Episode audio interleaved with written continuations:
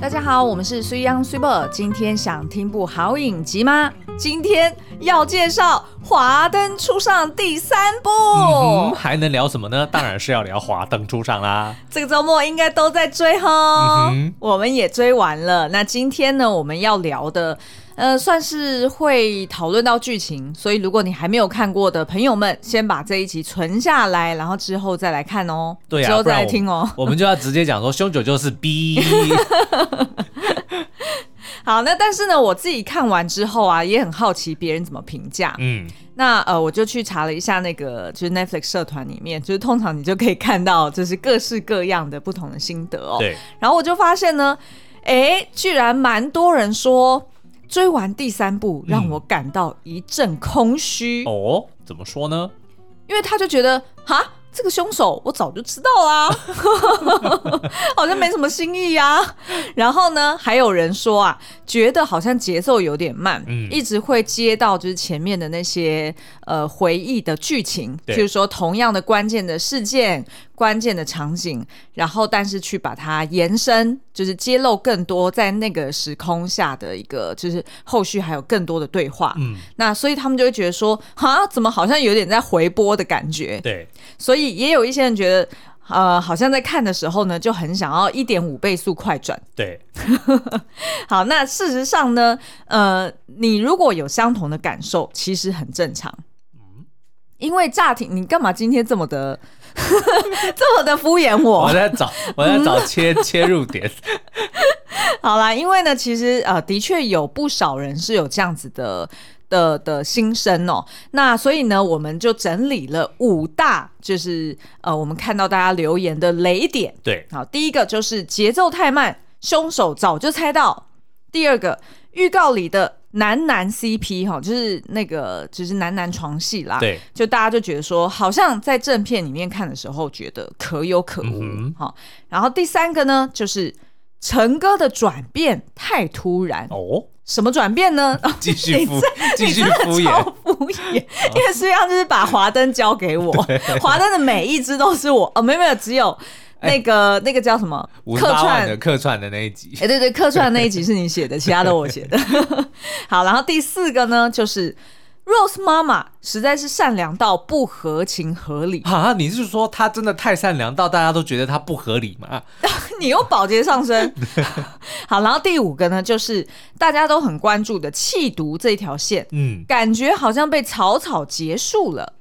所以呢，今天我们整理了这五大雷点哦，来一一分享我们的观点。那基本上呢，你听到这里应该会觉得说什么？所以虽要虽不，你们前面推了我们两部曲那么多的坑，结果最后你自己在解析第三部曲的时候，你也不喜欢吗？错，我告诉你哦，我们真的在看完的时候，我们只差没有起立鼓掌。我有鼓掌，但是你没有起立。哦，对对对对对，因为我那个 lazy boy 实在是太难站起来了，我都已经差一点就要这样子，Bravo Bravo。你是扰物吗？你要不要讲一下那个背景？哦，就是那个呃，歌剧魅影里面那个，不是一开始那个 Christine 在唱歌的时候嘛，然后他的那个青梅竹马就是男二，扰物看到他那个 Christine 的时候，然后就说：“哇，唱的实在太。” me, 对，Think of me fondly, uh, never say goodbye。对，是不是这样唱？对，反正 anyway，反正他就是看到他的这个。这个青梅竹马唱的很好的时候，他就忍不住站了起来，说 “Bravo”，就是很棒的意思。OK OK，好，Anyway，所以听到这边人就知道了，基本上就是你会在社团或者在其他地方留言，嗯，看到评论两集，对，然后通常呢会批判的声音就是不外乎以上我整理的这五种，是，但是。还没有听到下面的朋友们，我先跟你们说了，我很喜欢，我也很喜欢，我非常喜欢。然后我们甚至觉得呢，它不管是题材、拍摄水准，甚至是它连上架的模式，都堪称是替台湾的这个戏剧作品设下了一个新的标准。嗯、就是日后呢，我觉得应该会蛮多的呃剧组都会参考这样子的做法，嗯、而且甚至在品质上面都得要等于它设了一个很。很高的 bar，对，你得要你得要 match 它，嗯，否则你之后任何的作品，人家都一定会拿来跟华灯来比。没错，没错。好，那接下来呢，我们就是要来花呃比较多的时间来跟大家一一破解这五大雷点哦。好，那第一个呢，最多人评论的就是节奏太慢，凶手早就猜到了。因为他们就觉得说，嗯、呃，差不多啊，就是第一季知道了，就是那个谁是受害受害者嘛，嗯，然后通常都会期待说，呃，那第二季应该就已经要揭露谁是凶手，对，那但是呢，却又看到好像就是有个眉目，但是又不是百分之百确认，就觉得好像很吊人胃口，嗯、然后于是呢，就有一些人在评论说，唯有吴康仁演的宝宝宝宝妈妈哈，对，是很吸睛的。但是其他部分呢，因为都一直在铺陈每个人的杀人动机，嗯、所以他们就没有耐心看下去了。你说第二季就没耐心看了？对对对，有很多人这样讲哦。然后就讲说，当他看到第三季，就是第三部曲的时候，发现怎么连第一集都还没有揭露凶手是谁的时候，他就没有耐心了。因为总共就是各八集嘛，对对对，所以他就觉得说，我不想要再花将近八个小时的时间，然后再去找出凶手是谁。嗯、于是呢，他们就用一点五倍速去快转来看哦，然后还是一点五倍速看。最后一集，呃，对对对，然后结果结果看到呃，就是最后凶手知道是谁，就觉得好像有一点浪费时间，哦、因为他就觉得好像应该要这种气胸的呃题材，你应该要出乎意料之外啊。就是通常我们不是小时候看柯南，嗯，都有这样子的期待值嘛，哦、都觉得在密室里面杀人不外乎就那五个，但是呢，就是人人都有嫌疑，对，可是呢，呃，却。不确定哪一个才是凶手，嗯、那这样子的这种悬疑感，到最后一定要用一个非常具有创创意，然后非常出乎意料的方式去揭露，或者就要学逆局，嗯、杀手后面还有杀手。哦。你说大魔王的概念，杀手杀的杀手这样子的概念。可是我觉得大魔王概念有一点，有点赖皮哎、欸，哦、就是有一点像是，是替当下解套的概念，嗯、然后就是很像编剧是。就是神的概念，他基本上他就是 top down，你说就是这样，我说就是这样，而且你知道会有点像赶稿，比如说没关系，反正我就第一季先写完，后面反正我再来想说是谁。对对对，他就等于前面没有先串好嘛。嗯嗯，好，那所以呢，这个就是呃，大家普遍的，就是有一些人有普遍的这样子的一个诟病啦。但是呢，如果我们用另外一个角度来看，就是有这么多人想要用一点五倍速把八集给赶完，其实不是只说前面很。拖戏，对，反而是就是因为他故事从第一集开始，嗯，铺陈的非常好，角色非常的立体，等于就是人人都有动机，对，人人都有嫌疑，但是个个没把握，嗯，所以呢。这个观众才会想说，嗯，那我想要赶快到最后一集，然后直接去看答案。所以我觉得不是编剧的问题，嗯，而是观众自己的问题。嗯，我就想到我小时候，我第一次看《神雕侠侣》，就金庸的那部经典小说的时候，我看到，哎，大家如果没看过《神雕侠侣》，千万不要再继续听下去了，因为我要大爆雷。反正呢，就是那个小龙女消失之后，嗯，我想说，天哪，怎么可以？不可以这样子。嗯，然后我就直接把它翻到最后一句，要我要知道说他跟小乐女最后有没有。重逢哦、oh，OK。那但是知道有了之后呢，的确就有一股空虚感。可是我觉得那个是我的问题，那就是因为金庸写的太好了，嗯嗯。然后结局又已经摆在那里，其实就跟这次很像，因为他一次全上八集，他不是跟播。我相信如果这次是跟播，应该这个诟病就不会出现。没错，大家会很有耐心，然后乖乖的等，因为他的确是拍的很好，是他的这个剧情，我觉得也够。就当然你要说节奏有点慢，这个我觉得见仁见智。可是呢，因为他的这个故事非常的。扎实，嗯，所以其实我觉得反而是因为他全部八集全部都给你了，然后尤其是最后一集已经有了结局有了，哦、就变成大家就是因为等于就是有选择了嘛，对不对？所以是观众的问题，嗯、我觉得这不是编剧的问题。而且呢，我其实必须要帮华灯说一句公道话，嗯，我们看这么多的韩剧，你说有几部韩剧是有好结尾？真的不多，真的不多，嗯，大部分真的，尤其是要编一些悬疑或者是埋一些那种大。就是大伏笔，对，到最后两集都草草结尾，是对不对？所以其实你要相较下来，其实我觉得《华灯初上》它已经它完全没有烂尾的问题，而且甚至呢，因为现在已经确定会说会有第四集跟其他外传的内容了，嗯、但是我觉得它不是刻意的，它我觉得收的非常合情合理。嗯、就像比如说，待会你可能会提到的气毒线，说要草草收尾，但是我觉得谁说那现在就这样就就叫做结束了呢？他只是把这次气毒的画了一个。据点而已，嗯、但是他整件事情后续还会有很多的可能性。对。对，那事实上呢，呃，季妈妈其实在那个剧中有讲过一句话哦，她说：“凶手是谁对我来说一点都不重要啊，嗯、光活不活得下去才重要嘛。是，所以这句话呢，其实也有一点像是呃，就是你如果这个对，就是很多观众的心声，对对对，就是凶手其实最后根本就不重要。我也要来马后炮一下，什么什么？大家都说凶手早就猜到，其实没有错啊。因为好，我们现在要直接要爆雷了。嗯嗯，凶手就是哈娜，对不对？嗯、那可是你只要看到第二季的最后，那个谁阿达撞死了江汉，那其实你就已经马上可以联想到阿达。会撞死江汉，那阿达跟他相关的人，最相关的人谁？就是一定是哈娜嘛，对，对不对？然后再加上前面我大家可以去看我们之前的 YouTube 解析，其实我们也已经全部都猜到了，对、嗯，就的确它并不是一个非常难猜的东西，嗯，可是我觉得第三季厉害的地方就在于它并不是纠结于找出谁是凶手，而是他把所有的脉络，甚至呢把任何人。都有可能成为凶手的嫌嫌疑，就因为第第二季就是这样演的嘛。但大家第三季里面，他就把这个东西顺了，嗯，然后就变成说，就像是阿纪讲的，其实他们有没有杀苏庆仪不重要，嗯，而是苏庆仪这个人对于他们自己一呼应，或者说引起了他们很内心的什么样的反应，我觉得这个才重要。嗯、对，没错。所以如果你换个方式来想，这二十四集哦，嗯，第一部曲呢，就是前八集，就是基本上。呃，揭露谁死了，对，好，然后第二部曲呢，基本上就是讲说，那呃，谁可能是凶手，嗯，所以他就把每一个人的动机都铺成好嘛。那第三部曲呢，就是在讲，那他为什么要杀人，为什么要做这件事情，对，或者是那苏庆怡的死，后来又对每一个人造成什么样的影响？对对对对对，对我觉我觉得这样子，就是因为我觉得用这样子的角度去看，你就会知道说，哎，那他明明就是把。如果你硬要把它当刑侦片，嗯，就是两个两个小时的内容，它直接把它放大成八呃，就是二十四个小时，对，对，八八三二十四，自己还要确认一下。其实老实说是很了不起的，因为他并没有拖戏，嗯，然后他也没有硬塞一些不。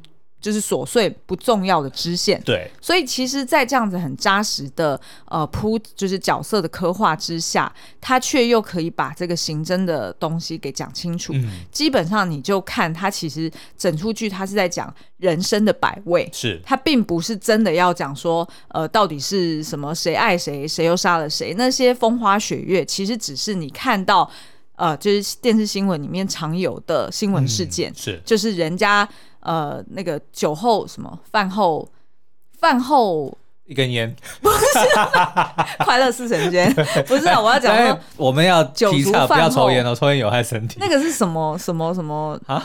酒足饭后还是茶余饭后？哦，茶余饭后，我不知道你想要讲什么，就是茶余饭后，就是他就是把那个茶余饭后大家会八卦的那些内容，嗯、但是却把它。呃，抽丝剥茧，告诉你，其实它背后的核心是会发生在每一个人身上，是，然后你甚至都已经经历过的事情的，嗯，嗯，所以呢，呃，这个第一点，我觉得什么节奏太慢呐、啊，凶手早就猜到，我觉得这个正常吧，不成立，就是、对，不成立，哦，好。再来第二个雷点就是。所谓可有可无的男男 CP，嗯，那相信大家在预告呃试出的时候，呃，应该是我记得好像是二月初还二月中吧，他的第三部曲的预告就试出了。然后那时候呢，马上冲上 YouTube 发烧第一名，我们自己都还没有拿过发烧第一哦。他那我后来看他好像呃现在累积的观看次数已经将近要破百万了。嗯，那他的那个预告里面呢，就有剪到有一段是大家。网络上面掀起热议的一个剧情哦，也就是呢，呃，这个呃，那个那个叫什么？呃，亨利，呃，对，亨利跟另外一位不知道是谁，嗯，但事实上大家并没有看到亨利的脸，对，可是是知道说应该会是亨利，嗯，原因就是因为那个谁，哎，他女朋友叫什么？突然忘记，百合。对，百合，百合躲在床下看到，所以大家一定会直觉想说，百合看得到的那一定就是亨利嘛，嗯、因为亨利是她男朋友。对，就跟阿达如果撞死的人，一定是为了哈娜 是一样的概念。对对对对，要么为了哈娜，要么是为了。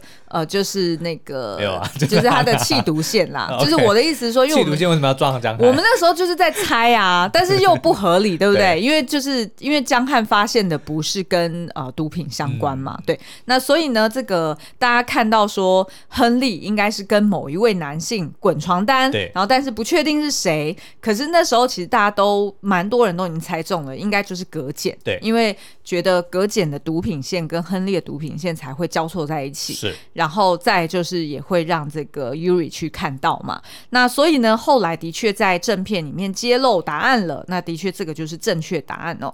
那但是呢，大家就会在那边讲说，呃，那这样子好像呃，当初预告试出这一段，只是为了要炒一个话题性，嗯、就是只是为了要就是画上一个亮点。对，它事实上在这个正片里面并没有达到很大的效果。嗯，因为有些人有些观观众是留言说，呃，就是亨利在。呃，剧中呢，第一次惹这个 Yuri 生气，是因为呃，他跟他的一个应该是女恩客，嗯，在车上有性行为，然后结果被这个 Yuri 撞见了，所以 Yuri 就决定说要搬出他家，然后跟他断交。但是断交 不是断，分手了。我为什么会？因为我刚看太多政治人，对，我看对。然后改去跟季妈妈建交，对是这样。好，那时候好啦，那所以呢，呃，就是有些人就会讲说，哎，那这样子光是铺陈 Yuri 为了这一点，然后去跟亨利干嘛分手，应该就很合理啦啊，嗯、就没有必要再去让他目睹说两个男生滚床单嘛，就是隔简吃大亨堡。的桥段 没有，我觉得那一段反而很像大灾难家里面的那场戏。对，就是待会我们会讲这个 这个男男 CP，其实尤其是后面你如果再加上 Yuri 去探监、探葛简的监那一段，其实我觉得是非常好的。嗯，没错，对，因为他就不会让他变成说啊是可有可无或者是炒新闻，其实他是有深意的。对，因为 Switchboard 现在正在也正在就是思考下一支华灯可能要讲这个女性的。呃，爱情观里面，其实葛简这一段，嗯、就是葛简跟 Yuri 相争大亨堡这件事情，其实是还蛮，我觉得还蛮有趣的哦。嗯、那但是我要讲，就是说，如果我们要非要诟病男男 CP 这个呢，就是他们实际滚床单的这个 这个姿势、这个体位呢，是很令人。费解，对大家如果不知道的话，可以去看《大灾难家》里面的那段床戏。对，就是为什么他要一直戳他肚脐的概念。对，就是根本就对不上嘛，就是那个位置来说，你觉得根本不合理啊？对对，就是对对。然后，然后呃，虽然我觉得那一段还是蛮精彩的，嗯、因为我觉得 Yuri 有把那种。震惊跟恐惧，嗯、然后还有心碎的感觉，对，演的非常好。然后尤其他又是躲在床下，所以他感受到了整个床架的震动感。嗯、然后他又从这个，果然是很震撼啊！真的啊！然后他又刚好看见的是呃，因为桌上旁边五斗柜有一个、哦、有一面镜子嘛，所以有反射，所以他是有看到两个人是呃。交合在一起的，所以其实，在那个当下，我看到 Yuri 的神情，然后跟他那种恐惧、怕被发现的那种表情，对，我觉得真的是演的超到位的。嗯、所以那一段其实看的还蛮不错，只是就觉得说，嗯，没有露多一点，然后又是戳在不同，就是很费解的。部位，就让我觉得有一点点出戏。但是安排这一段的剧情呢，就是让亨利跟葛简之间有一个这个不为人知的暧昧。其实我觉得在剧情上面，呃，不只是合情合理，而且我觉得还多帮 Yuri 这一条线是更增添了深度了。嗯嗯，因为呢，如果大家就是看到，应该是呃第二十。算是第二十一集之后，嗯，就是呃，你会看到说，就是 Yuri 其实在揭发亨利跟葛简的这个呃弃毒这一条线之前，其实呢，他跟这个就是 Rose 有过一段对话哦。那那时候 Rose 就觉得说他真的很傻，就是 Yuri 为什么好像还是要在呃揭发这个。就是亨利之前，然后还想要再去见他最后一面，然后又不是要跟对方分手，嗯，而是想要再见对方一次，然后还是割舍不下那个爱恋之情。他觉得这个女孩子怎么那么傻，嗯。但是呢，那时候 Yuri 回答他的，我觉得那一段话真的很妙。呃，我在看的时候，其实也有跟苏阳讲，我说这台词实在写的太好了，是因为 Yuri 就跟他讲说：“你你干嘛说我傻？你怎么说我傻？别人笑我太疯癫。”我笑他人看不穿，你不要乱套剧情。Oh. 他说的其实是你怎么不说我是幸运呢？嗯，他的意思就是说，呃，因为太聪明的人，他会去计较感情的得失，对，他会计较说我为你付出那么多，嗯、但是我得到的却是背叛。是，但是就是因为我可能比较傻，我在你面前是比较傻的，但是呢，我认为我是幸运的。因为我不会去计较那些东西，哦、我反而想的更多的是这段感情很珍贵，我想要好好守护它。然后我有的是时间，嗯，我可以等待最后见真章，到底他爱的是葛简还是爱的是我？哦，并且他在过程中不断的说服自己，其实他是被爱的，嗯，因为呢，我是不是喜欢他？OK OK，啊，你不要这样子啊，一直套别的电影进来，啊，我们就是做吃。就是做这一行的，啊，就是时不时就会想到别的 别的梗，这样子大家一定会觉得说啊，听我们节目也有点累哎，就是好像要有就是很很强大的资料库，哦，才会跟得上我们的节奏。没关系，我们我会适度的解释。OK OK，因为对于百合来说，你如果看前面的剧情，就是百合是怎么跟亨利认识的，嗯，其实是透过父母去安排相亲相亲嘛，然后所以其实的确他们真的很巧，嗯，居然。是同一类人，他有同样的这个背景，然后对于爱情观也是同样的脆弱，然后使用不管是过度的热情或者是过度的冷漠，嗯，去包装自己的脆弱。所以呢，他们两个人觉得彼此是彼此的救生筏，嗯，然后也会在彼此身上看到未来可能美好的模样。救生筏是什么东西？救生筏，我刚刚在用一个很作家的 用语，啊、然后你又挑战我，那你就讲作家讲浮木嘛，哦，对不对？然后通俗都在讲救生圈嘛，对不对？没人讲救生筏，我在想一下救生筏是什么东西呢？哎呦，哎，真的耶，浮木比较好哎。嗯，好吧，我果真不是作家的料。好啦，所以呢，这个百合他就说服自己说，亨利其实对他是不一样的，哦，他才是亨利的真爱。对，即便现在可能是被他骗了，可是亨利本质上还是爱着自己的。嗯，否则亨利怎么会给他家里的钥匙？嗯，让他这样子自由的去进出呢？对对，然后而且呢，他也看过亨利软弱的一面。也就是每次亨利如果惹他生气，嗯，都是亨利来跟他哦，呃陪笑脸，然后跟他讨好，第一个道歉的，对，所以他觉得这就意味着这个是，就是你是真的有为这段感情投入心力的，嗯，所以他才会呃相信说，就是即便我这一次告发了亨利，对，是我把他 送入监狱的。但是呢，也没有关系，因为我做这件事情并不是在惩罚他，对，我反而是在保护他。哦。我自己猜测他的心，他的心思是这样想的，是他反而想的是说，葛简是个大坏蛋，就是他，他也不希望亨利沦为葛简的棋子。没错，所以他反而觉得我这一次的出手，反而是把葛简给抓起来，把那个小三给关起来，对不对？然后呢，我反而我这个正宫就可以保有这个就是安全的地位，嗯，然后我再好好的等待。亨利，所以才会出现他后来到二十四集跑去跟小三呛虾嘛？你还记得那一场戏？就我就觉得那一场戏也蛮真的安排的蛮妙的，没错。但是就是觉得好像。那个张力可以再更强一点。嗯。他那时候是怎么去跟他讲的呢？就是他自己也不太确定，说他来见葛简，他要讲什么。他只是觉得说他想要来出出口气。对。然后葛简当然就是 challenge 他说：“那你是以什么身份过来的？”嗯、那呃，这个 Yuri 就讲说：“哦，我当然是我是他的女朋友啊。”那对于这个葛简来说，他反而是就是有一点嗤之以鼻的说：“呃，你跟他是不可能真正在一起的，嗯、因为他没有说明白哦。”但是呢。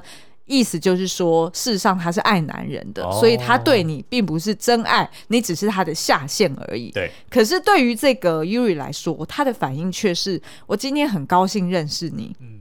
那基本上我就是代替亨利来帮来看你来看你的，uh -huh, uh -huh. 所以意思就是说我才是正宫，oh. 而且呢，就是爱情不是只有一种面相。对。他的意思是说，就是说，呃，可能 可能在影射说，亨利也不是就只是。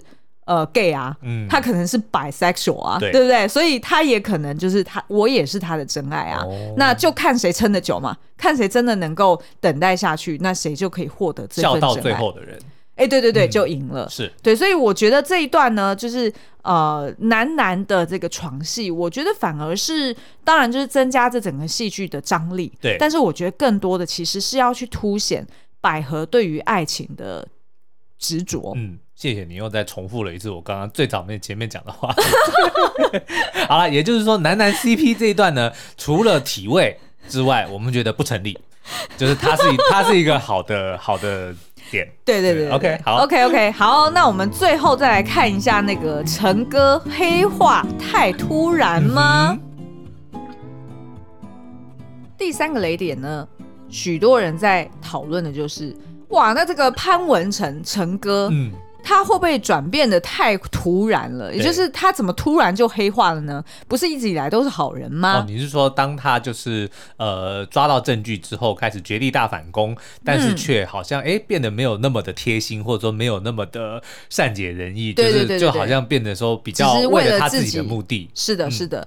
那事实上呢，潘文成应该算是我在《华灯初上》里面众多角色当中，应该算是我最爱的一个。OK，那我觉得。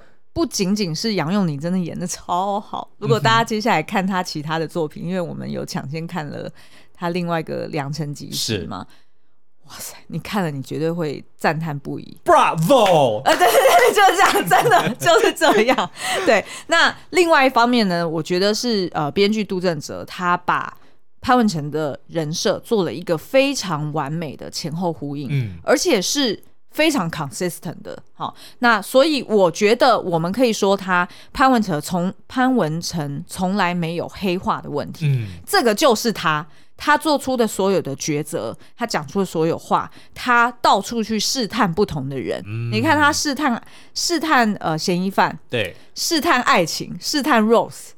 全部都是同一套做法哦，那你可以这样子讲说，它也许就像是一面镜子。嗯，你如果觉得它黑，是因为你黑；如果你觉得它白，是因为你白，是这样的意思吗？呃，因为他从头到尾就是?就是只有他的方式嘛，哦、对不对？对对对对。所以如果你，因为他等于说他不会对你特别好，他也不会对你特别坏。嗯。所以如果你觉得他应该要对你好，但他却没这么做，你当然就觉得你黑化，你是坏蛋。OK，对不对？但如果只是你的期待值刚好。符合嗯。他的行为，比如说哦，你应该要哦，你应该要放我一马，然后他刚好放你一马，你就觉得他是好人。然后你应该放我一马，但他却没放你。OK，好，你懂，你懂，我懂你意思。好好，我们现在来聊一下。我觉得呢，成哥他有三个特性。对，第一个特性是他非常短头发。哎，我不是要讲这种特性，不好笑。他第一个特性就是他非常重感情，是好。然后第二个特性呢，就是他很仰赖他的。直觉去办案，嗯、或者是他用直觉去呃待人处事，所以你也可以说他的赌性坚强，哦，对不对？因为直觉其实不一定是靠呃真正的所有判断，对，或者是所有的证据到位，其实并不是。他其实很多时候他是用他的直觉去加上经验法则，对，然后去猜测，对，可能会是那样，然后他就往那个方向去试探。然后最后还真的被他试探出来一个结果，嗯、所以我会说他的赌性坚强。然后第三个呢，就是他个人的野心，还有他所谓有一点原则的大弹性。OK，意思是说他。乍看之下，他是有原则、有道德底线的，但是事实上他也是一个弹性很大的人。嗯、好，那我们就来一一解析好了。第一个呢，我相信讲他重感情，这应该完全不会有人 challenge，对不对？我们从几个就是案例来看哦，譬如说，呃，第一个，你看他对 Rose。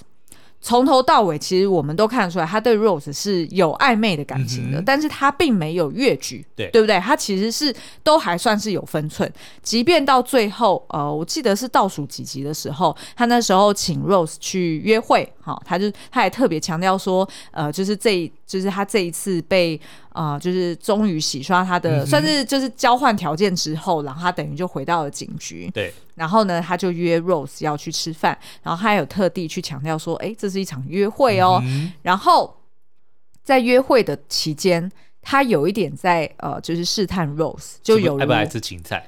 呃，不是，哦、不是、哦，就是有如他平常在试探嫌疑犯一样哈，他就是讲说，呃，这一次啊，就是我一直以来我的生活就是一个人了无牵挂，嗯、所以呢，其实我每一次在呃，就是办案子或者是我的生活里面，其实都好像在赌，赌对了，哎，也就过了这一关，对，那赌错了，那我也觉得了无牵挂，对，了无牵挂，就这样过了。但是呢，这一次我真的会怕、欸，哎。这一次被被诬陷啊，嗯、然后呃要去找证据啊等等，我反而会怕哎、欸，为什么会怕呢？因为我心中有了牵挂。哦。然后呢，他就用他深情且意味深长的眼神看着 Rose。其实我觉得 Rose 一定有 pick up 到，是他一定懂那个人讲的是老江湖，见过这么多人，对呀、啊，对不对？对啊，所以他一定懂。但是呢，Rose 却回答他说。其实我某种程度跟你一样，嗯、我心中也是有牵挂的。对，本来文成以为是要讲他，但是他说的却是江汉。哦，其实，在那个时候，应该算是就给文成碰了个软钉子。甚至我觉得，可能江汉也只是被拿来当挡箭牌。是的，很有可能，对不对？很有可能。嗯、那呃，当然就是 Rose 到底有没有真的喜欢过文成？这个我们可以留到可能第二支 YouTube 影评，或者是我们之后再找一集来探讨。嗯、好的。但是呢，我们如果回到这个文成的角度来看，你就会发现，哎，他碰了这个软钉子之后，他其实还有在尝试说，哎，那我送你回去啊，或者怎么样。嗯、但是也都碰了软钉子，然后也他也就知道说，哎，基本上 Rose 可能对他没有意思，嗯、或者是两个人就是没有机会。今晚没搞头了。哎，对对对，那那其实文成他是重感情的，所以其实从头到尾他对他，他并不是说我算计说哦，我几度放过 Rose，、嗯、或者是我给他一些好处，就我就可以要对我好，对，或者是我就可以对他上下其手，嗯、他并没有这样子，他还是有他的分寸在，而且他去。呃，照顾 Rose 某种程度也是他知道那是对的，嗯、因为 Rose 的确就不是那个嫌犯，是对，所以我觉得重感情这件事，光是在 Rose 身上就可以看到陈哥的那个感情蛮深厚的。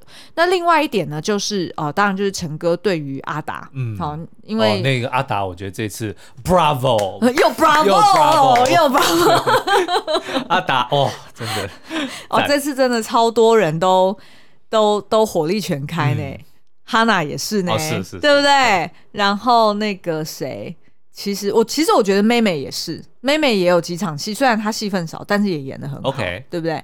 然后还有哦。Rose 跟他儿子啊，哦对，对不对？就那那几场，李子维不是只有你这样说，孔医师也这样说，应该是我们先开始这样讲的，我不知道。反正呢，我看到孔医师就是林氏璧医师啦，他有在他的粉丝页上面还有对照放那个，是不是超像？对，而且是罗罗一军把那个口罩拿下来，然后两个人对照，真的长得超像的。好，那反正呢，就是他对于阿达，即便他有被背叛哦，就是文成，但是。呢，他对阿达还是显得犹豫不决，他还是希望能够留给阿达一些余地哦。嗯、那所以其实我觉得这几段都可以再再证明，他就是一个非常重感情的人。是，那这件事情的确也会对他的地位，或者是对他的就是生存之道造成一些威胁啦。那第二点呢，也就是我们刚刚讲的，他赌性坚强这件事情，从呃大家还记得吗？就是从第一集开始，嗯、呃陈哥的第一场案子其实是他在缉毒，对，然后他在呃侦讯某个就是嫌疑犯哦，但那嫌疑犯很嘴硬，然后陈哥的确也没有实打实的这个证据可以去、嗯、呃直接去为他定案哦，所以呢，陈哥那时候我记得他好像就是我忘了是他用手还是用什么东西去浸泡在咖啡里面，对。浸泡了一下，然后他就进到了这个侦讯室，然后接着呢就开始询问对方，然后当对方呢还是不愿意透露真相的时候，嗯、他就故意呢就是把他的手哈拿着那个毒品，然后戳到对方的这个鼻子前面，然后讲说你还敢说不是你怎样怎样怎样，嗯、然后这不是都有咖啡味吗？对，对他其实他有咖啡味的是他的手，是，而不是那个毒品，所以他就等于是说他先预设立场，然后。假冒了一个证据，是，然后就是要引对方上钩。对，然后当然他也不是说就是屈打对方成招啦，嗯、因为对方当然是心虚嘛，所以才会误以为说没有错，他的毒品真的沾染了咖啡味，因为事实上就是可能在咖啡厅哈。嗯、那所以呢，对方马上就就就坦诚了。是，那这一次呢，你会发现陈哥他为了要去呃诱导阿达去坦诚他的犯行，嗯嗯、他也用了同样的方式，拿出录音带，但是里面其实已经没。没东西了，对，嗯、所以其实他就是那种赌性坚强的人。对啊，他怎么知道？哎，也许那个里面是江汉路的那个什么 情歌情歌合集，对不对？Backstreet Boys 还是什么的。I want it that way。江汉自己唱，就是讲说他投稿电视台，说编剧很难当，我要当偶像歌手，然后就自己录 demo 带。对对对对，有可能啊，有可能啊。所以其实这一点也是呃成哥的另外一个特性啊。嗯、那最后一个就是他的野心跟弹性。对，那这一点呢，的确就有很多人在那边啊、呃，就是说直指说，那成哥就是直接黑化了，嗯、因为他们就觉得说，他怎么可以在最后呃人证物证俱全的情况之下，对，为什么还不揭发局长也有贪污，嗯、然后也有呃参入这个就是呃卖毒的行列、哦。对，答案呢叫做第四季。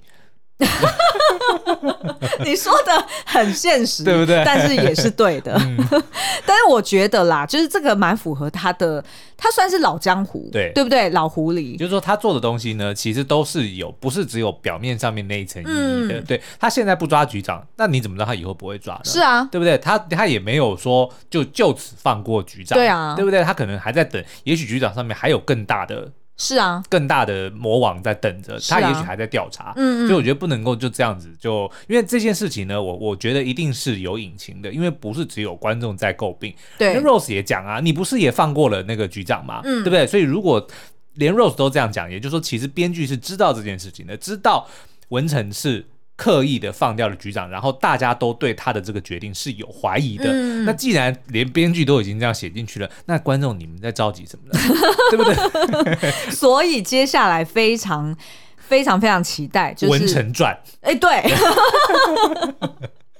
对啊，你不觉得他一路打怪上去会很精彩吗？是，对不对？没错，没错。然后另外一条线就是宝宝传嘛，嗯，对不对？宝宝外传也也超多人敲完的。静怡传也会很好看、啊、哦，对，就是他年轻的时候，他怎么就是、嗯、呃，就是呃。就是进到酒店工作，因为其实怎么跟那个徐若瑄那个角色认识？那一段其实并没有演出来，错就是直接就他大学生，哎，怎么下一段就变成，哎，他就成为了其中一个。生了紫薇之后发生了什么事情？是是是，没错没错。所以呢，我觉得这边结论就是不能说他是黑化，我觉得只能说他就是一个老江湖，他知道。什么样的方式对他来说生存会最容易，然后也最有效率？而且呢，他非常的一致，就连我刚刚讲的，对不对？嗯、你觉得他怎样，就是因为你自己觉得怎么样，对啊、所以你认为他黑化，只是因为他没有按照你的方式去进行。是啊，是啊，对，但是那是你的问题，不是他的问题啊，嗯，对不对？好、哦，那讲到这边已经三十八分钟了，所以呢，我们最后两题，听众朋友们，你们没有数学不好，没错，我们只讲了三个，对，大家会不会？哎，刚刚明明这样讲，哎，才一,一个两个，哎，不对啊，再数一次，哎。还是三个，对，好了，我们还有两个还没有讲啊。最后两个我要不要留给大家？就是看是在 Podcast 下一集哦。对，那就干脆写在那个 YouTube 里面好了。对对对对，对对对，因为那个最后两个就是 Rose 是不是好心被雷亲？为什么他这么善良却呃很不合理的？大家都嫌他多管闲事，嗯，但是一样我们觉得是不成立的。嗯嗯，然后最后一个呢，就是呃蔡老板跟局长，然后还有。快木就这样出国了，嗯，那这一条弃毒线是不是好像草草的被收拾起来了呢？嗯，好，那我们呃接下来会上 YouTube 的讲稿，那呃 YouTube 的影片，那欢迎大家也可以到 YouTube 频道上面去收看喽。好哦，那今天节目就到这边喽，我们下次再见，拜拜。